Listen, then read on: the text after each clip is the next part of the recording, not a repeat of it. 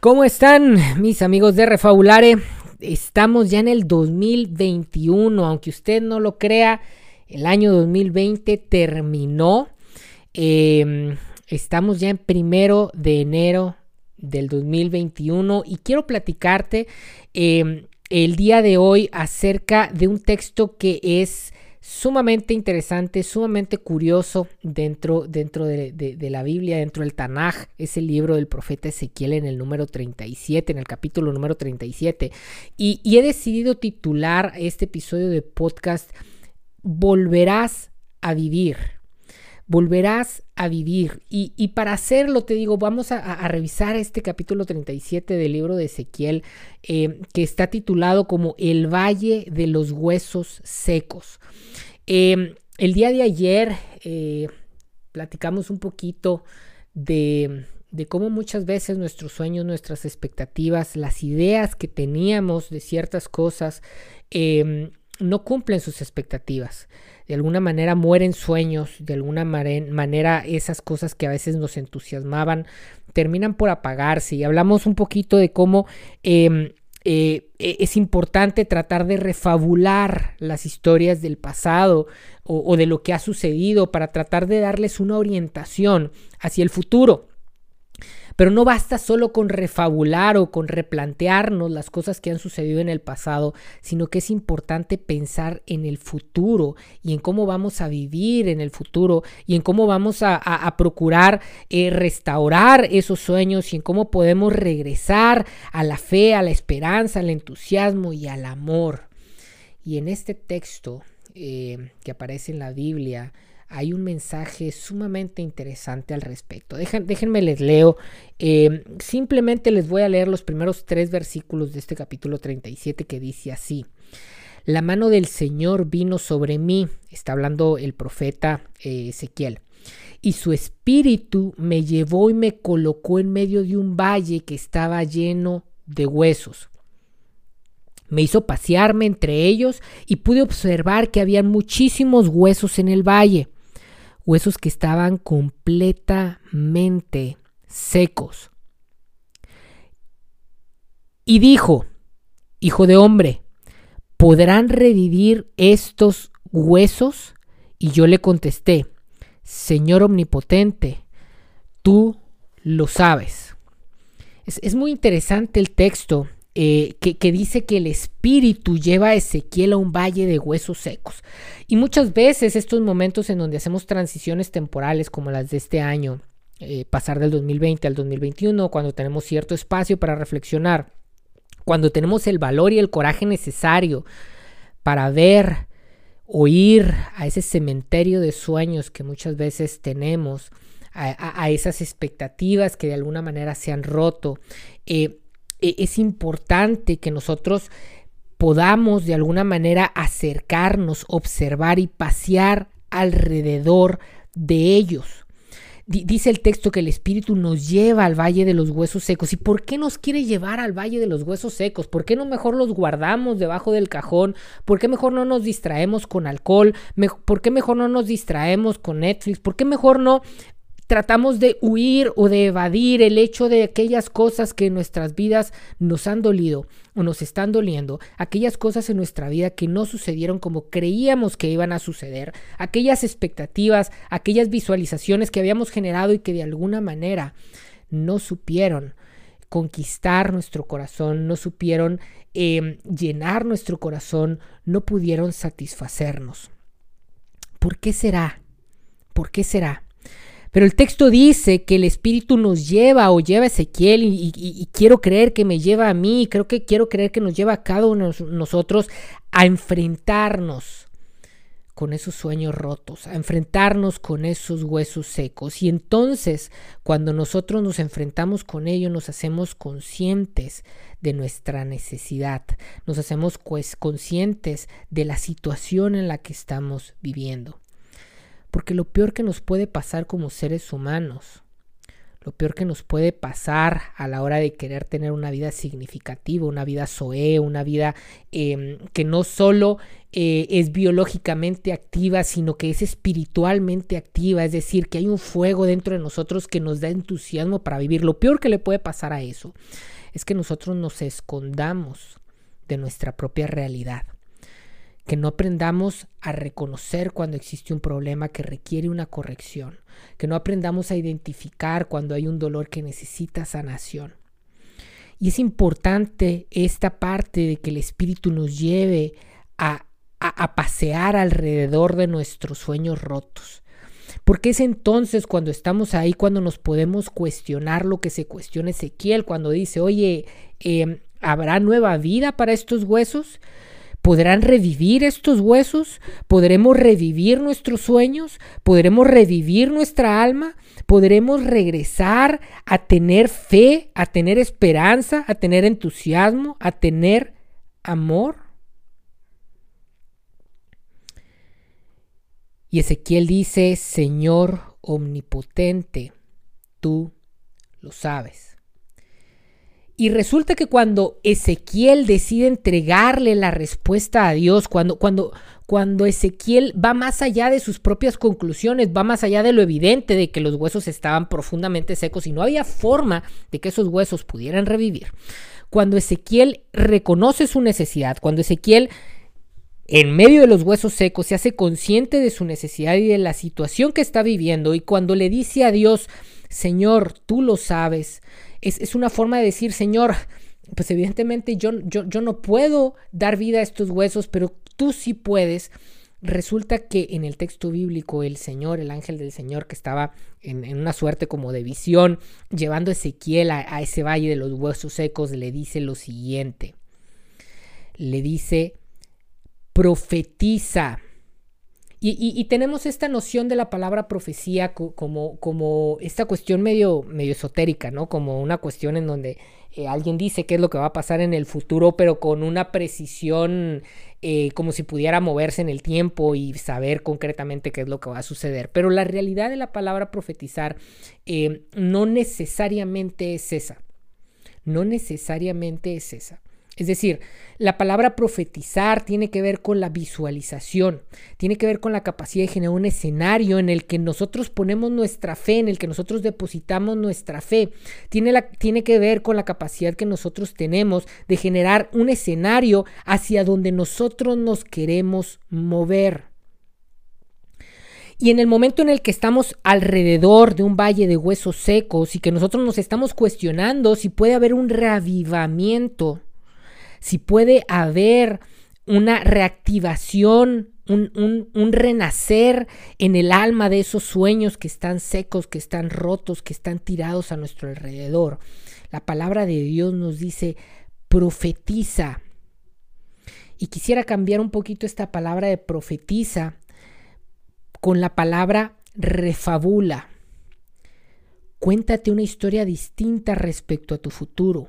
Visualiza la posibilidad de un escenario futuro en donde tú puedas depositar, depositar tu fe, un escenario positivo hacia el cual tú puedas dirigirte de manera intencionada. Es lo único en todo este texto que Dios pide a Ezequiel para que vuelva a haber vida, para que se pueda dar el reavivamiento. No le dice eh, recoge los huesos y trata de hacer algún menjurje o trata de hacer algún tipo de rito. Lo único que le dice es profetiza, refabula, visualiza un escenario futuro positivo en donde tú puedes depositar tu fe, genera ese escenario sobre el cual tú te vas a dirigir, ese horizonte hacia el cual tú te vas a dirigir. Y entonces Dios le dice a Ezequiel, y yo les daré aliento de vida, y ustedes volverán a vivir. E, e, es curioso que en esta suerte de visión Ezequiel y Dios empiezan a hablar y a entender que esos huesos somos nosotros que esos huesos son esos sueños que de alguna manera han muerto, son esas expectativas, es ese entusiasmo, es ese amor, esa esperanza, es esa fe. Y Dios nos dice, profetiza, refabula, visualiza, y yo, no nosotros, yo Dios, lo trascendente, no, no, no, sé qué religión practicas, pero quiero que visualices eh, eh, eso que está más allá de lo evidente y que digas, bueno, esa capacidad narrativa o esa capacidad de visualizar lo que no existe, porque el futuro no existe. Y cuando hablamos de profetizar y cuando hablamos de refabular hacia el futuro, estamos hablando de, de plantearnos narrativas que no existen. Quiero que pienses en el valor de la trascendencia, en el valor que tiene incluso eso que no existe a la hora de que nosotros construimos lo que existe. Y entonces dice, profetiza, y entonces yo les daré aliento de vida y ustedes volverán a vivir. Sigue diciendo el texto, ustedes dicen, estamos perdidos y no tenemos esperanza. Pero Dios dice, fíjense lo que Dios dice, abriré tus tumbas, abriré esos dolores, abriré esas decepciones, abriré sus traumas y te sacaré de ahí y pondré en ti mi aliento y tú volverás a vivir. Les, les he estado contando en, los últimos episodios que, que yo he sentido de alguna manera que tuve o estoy todavía en, el proceso de tratar de salir de, una etapa relativamente oscura en mi vida, de una etapa en donde me tocó deconstruir muchas cosas que, que había aprendido de pequeño, de, de, repensar ciertas cosas que no me estaban permitiendo tener el tipo de vida que quería tener. Una vida plena, una vida de gozo, una vida eh, eh, que apuesta. Eh, pero en esa intención de llegar a ese tipo de vida tuve que correr un proceso difícil en donde hubieron dolores, en donde hubieron decepciones, no solo de otras personas hacia mí, decepciones de mí mismo, decepciones de haber pensado yo que era un tipo de persona y darme cuenta a través de equivocaciones, de errores, que no era necesariamente ese tipo de persona que yo había pensado.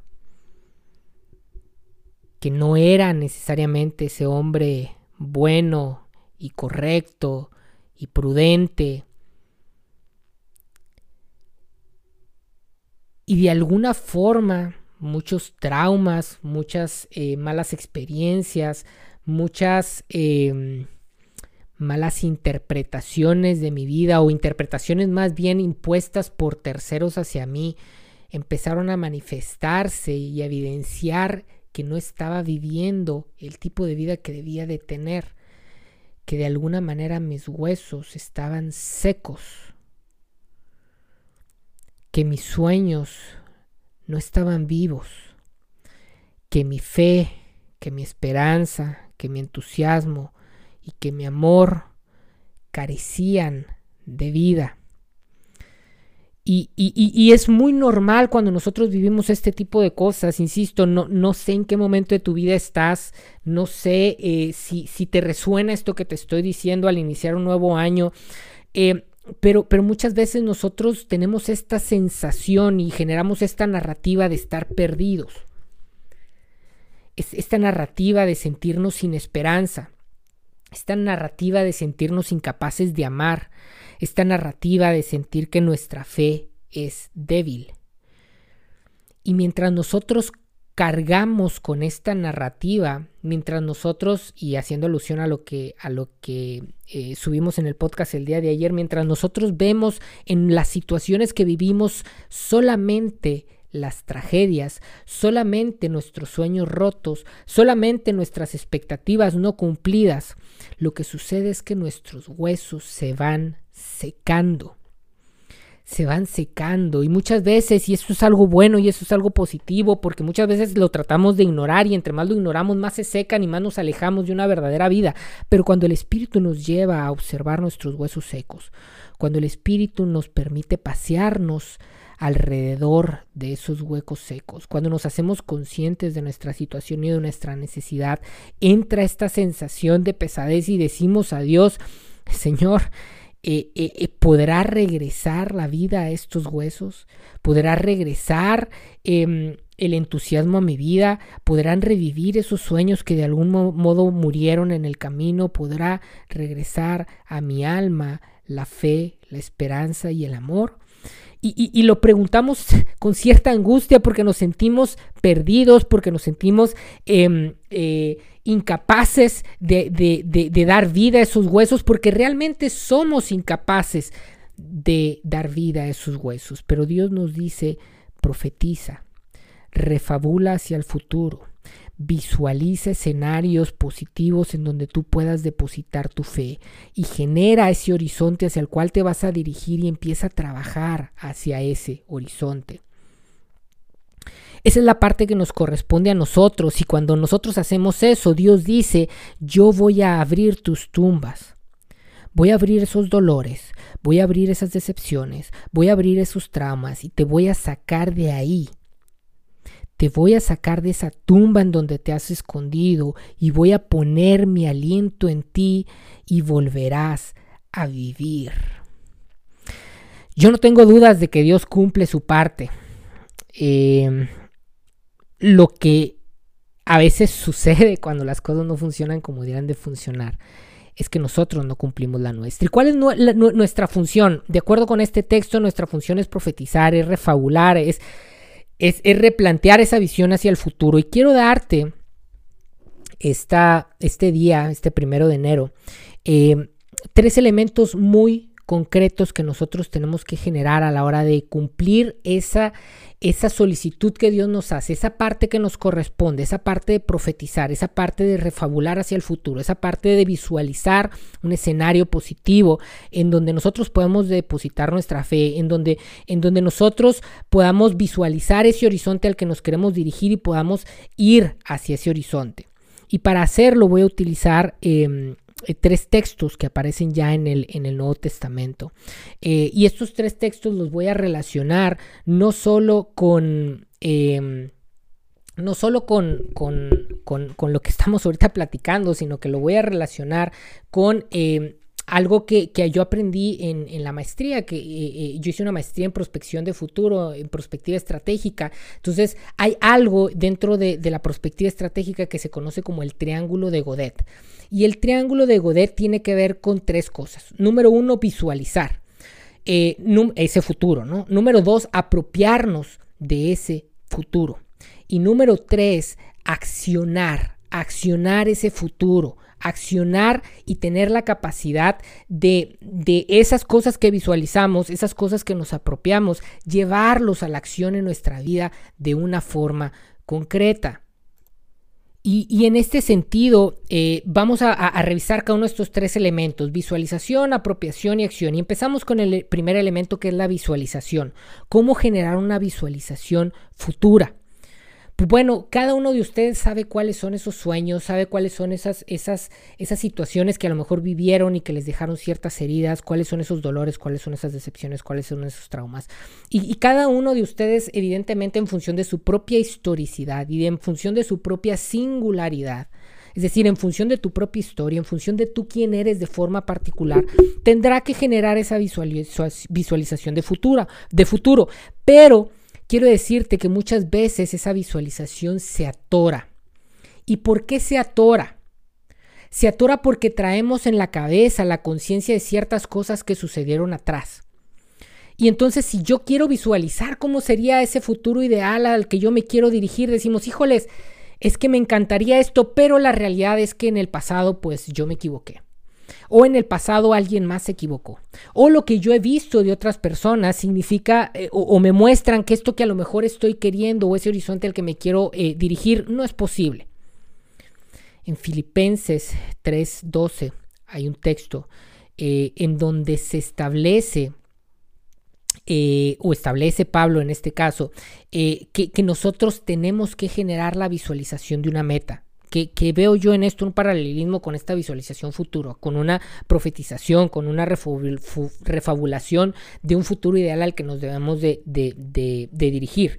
Eh, pero eh, eh, el, problema eh, es que estas metas normalmente o estos horizontes no son alcanzables de forma concreta, es decir, nos vamos tratando de acercar, pero mientras avanzamos nos, nos persigue un poquito el sentido de que sentimos que no lo vamos a lograr, em, vemos la meta a lo mejor muy lejos, sentimos que no somos capaces y entonces Pablo dice, en, el libro, en, la carta que escribe a los filipenses, les dice, em, yo entiendo que mi visualización del futuro, que mi meta, yo no la he conseguido.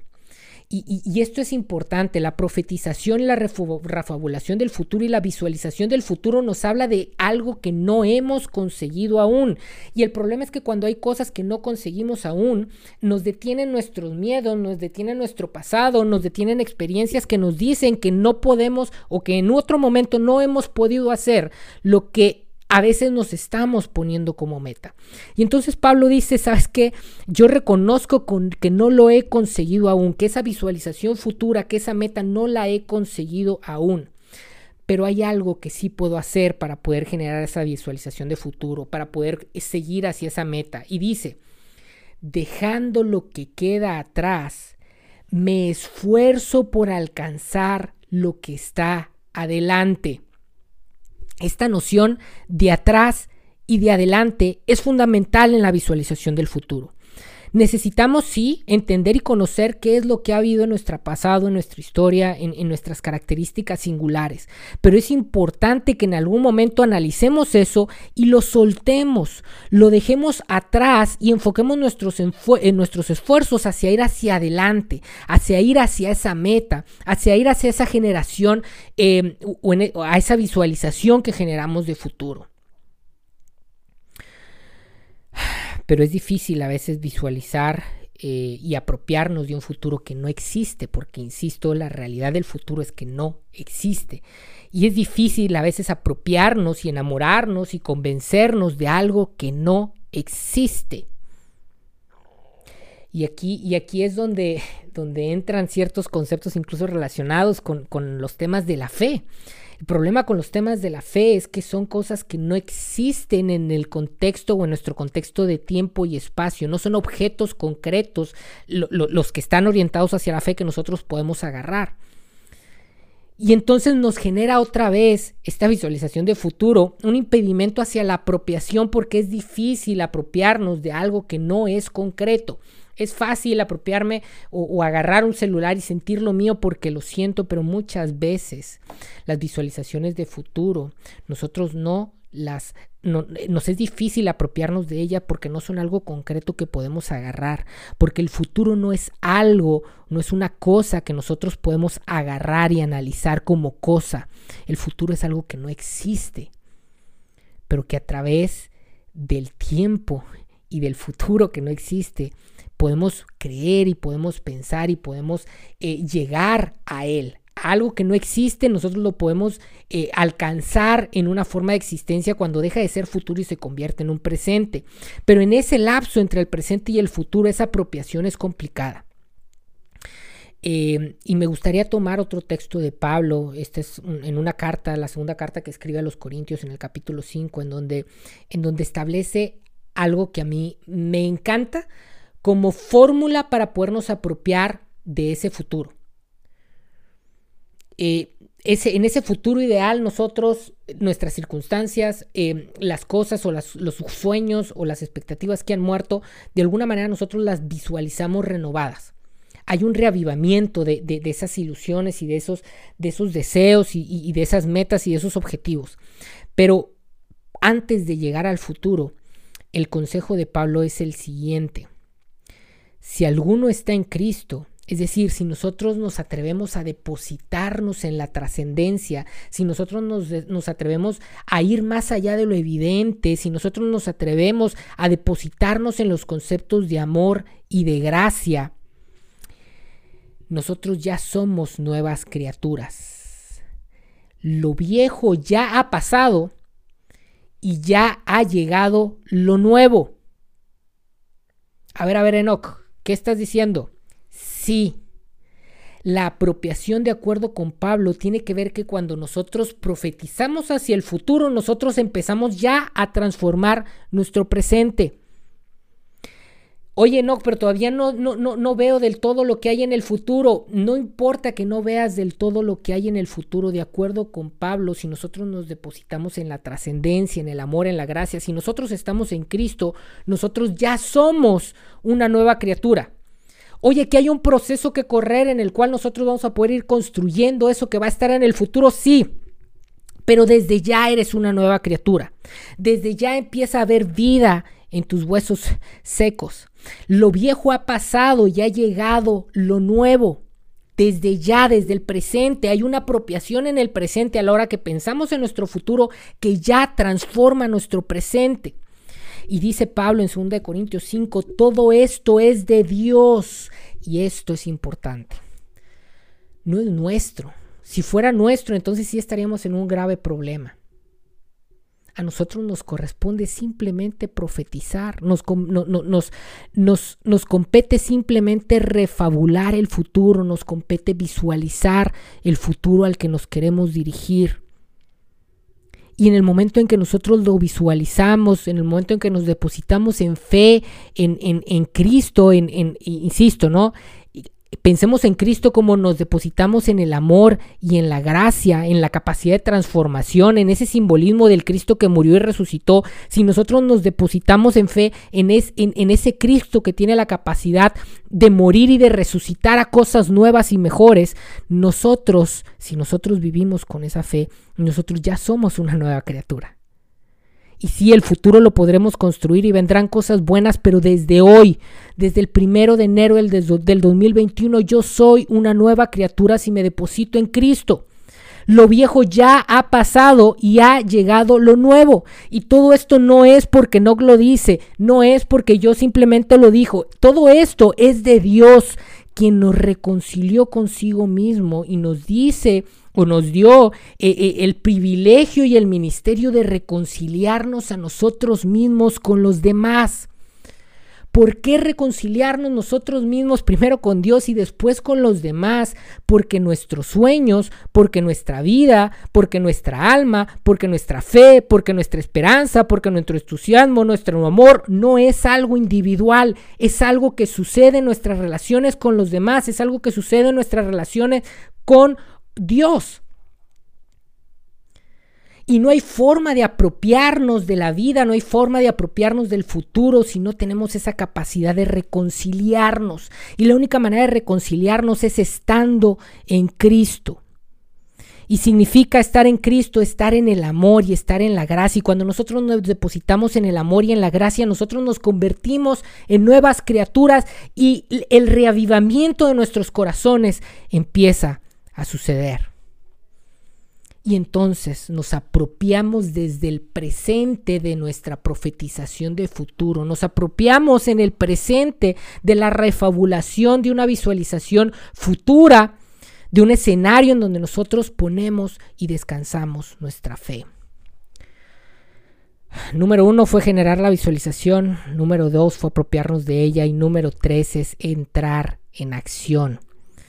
Nuevamente voy a Pablo en una nueva carta, la carta Efesios capítulo 4. Dice Pablo de manera concreta, ok, ya visualizaste ese futuro en donde tus huesos van a retomar vida, en donde Dios va a dar aliento de vida y donde vas a volver a vivir. Ya te apropiaste de eso porque no es algo que sucede en el futuro. Si tú te apropias de esto y te depositas en amor y en gracia en Cristo, ya eres una nueva criatura y em-, ya empieza a suceder el cambio, no por ti sino por Dios. Y cuando empieza a suceder el cambio, entonces necesitamos nosotros accionar, empezar a vivir de una forma diferente, empezar a reconstruir nuestras relaciones con ciertas acciones concretas y específicas. Y en Efesios número 4, Pablo dice, no vivan ya con pensamientos frívolos replantéense si sus ideas de amor, si sus ideas de fe, si sus ideas eh, de esperanza, si los sueños que tenían eran frívolos, si eran egoístas, si estaban pensando nada más en ustedes, si veían al otro simplemente como un objeto para poder lograr sus propios objetivos.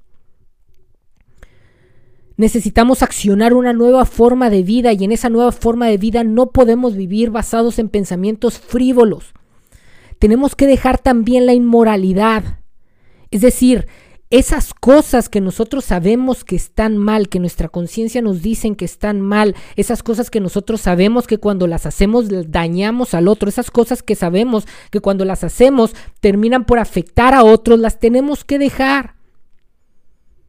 Y no solo eso, Dice, dice, dice, dice dice Pablo que necesitamos dejar la vieja naturaleza. ¿Y por qué necesitamos dejar la vieja naturaleza? Y esto no es un discurso este, religioso, este, ¿cómo decirlo?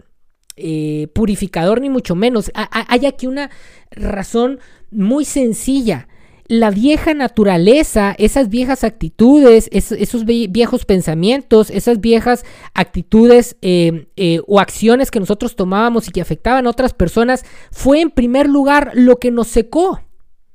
Es decir, esos huecos están secos no por castigo de nadie, sino como consecuencia de nuestras propias acciones el que nuestros sueños hayan muerto, el que nuestro entusiasmo haya muerto, el que nuestro amor se haya apagado, el que nuestra fe se haya debilitado, tiene que ver con una vieja naturaleza, con una forma antigua que teníamos de hacer las cosas, una, una forma frívola, una forma egoísta, una forma que respondía no al amor, sino al egoísmo.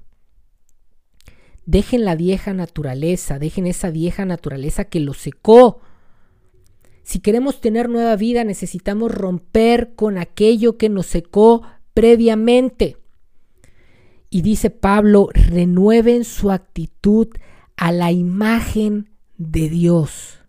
Renueven su actitud a la imagen de Dios. ¿Y cuál es esa imagen? Pablo nos continúa dando una cátedra impresionante de cómo vivir en, en esta nueva fórmula, en esta nueva vida abandonen la amargura, abandonen la ira, abandonen el enojo, abandonen los gritos, abandonen las calumnias y sean bondadosos y sean compasivos los unos con los otros.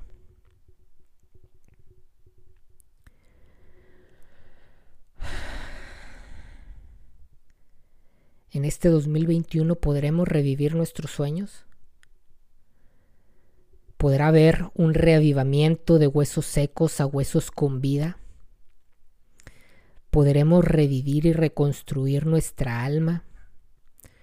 ¿Podremos regresar a la fe, a la esperanza, al entusiasmo y al amor?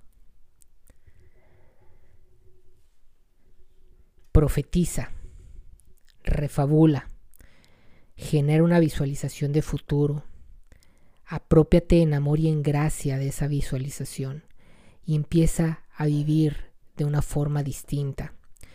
Porque no importa que en la contemplación de la existencia se admita una unidad superior al todo, Importa la manera en que miramos y sentimos la unidad. Importa la manera en que construimos una identidad y un propósito hacia el futuro. Importa cómo nos apropiamos de este futuro y hacemos que en ese futuro nuestra relación con esa unidad pueda de, de manera exclusiva pueda teñir nuestra vida y pueda teñir a todos los demás y que por ende a través de, esa expansión positiva, de una nueva actitud, nosotros podamos transformar primero nosotros mismos, nuestra vida, nuestros huesos, y a partir de ahí podamos transformar el entero orden de nuestras vidas. Les deseo un año 2021 lleno de vida. Les deseo un año 2021 en donde ustedes puedan visualizar cosas positivas, en donde ustedes se puedan apropiar de una vida distinta, en donde ustedes puedan dejar atrás la vieja naturaleza y se llenen de bondad y de compasión para con los demás.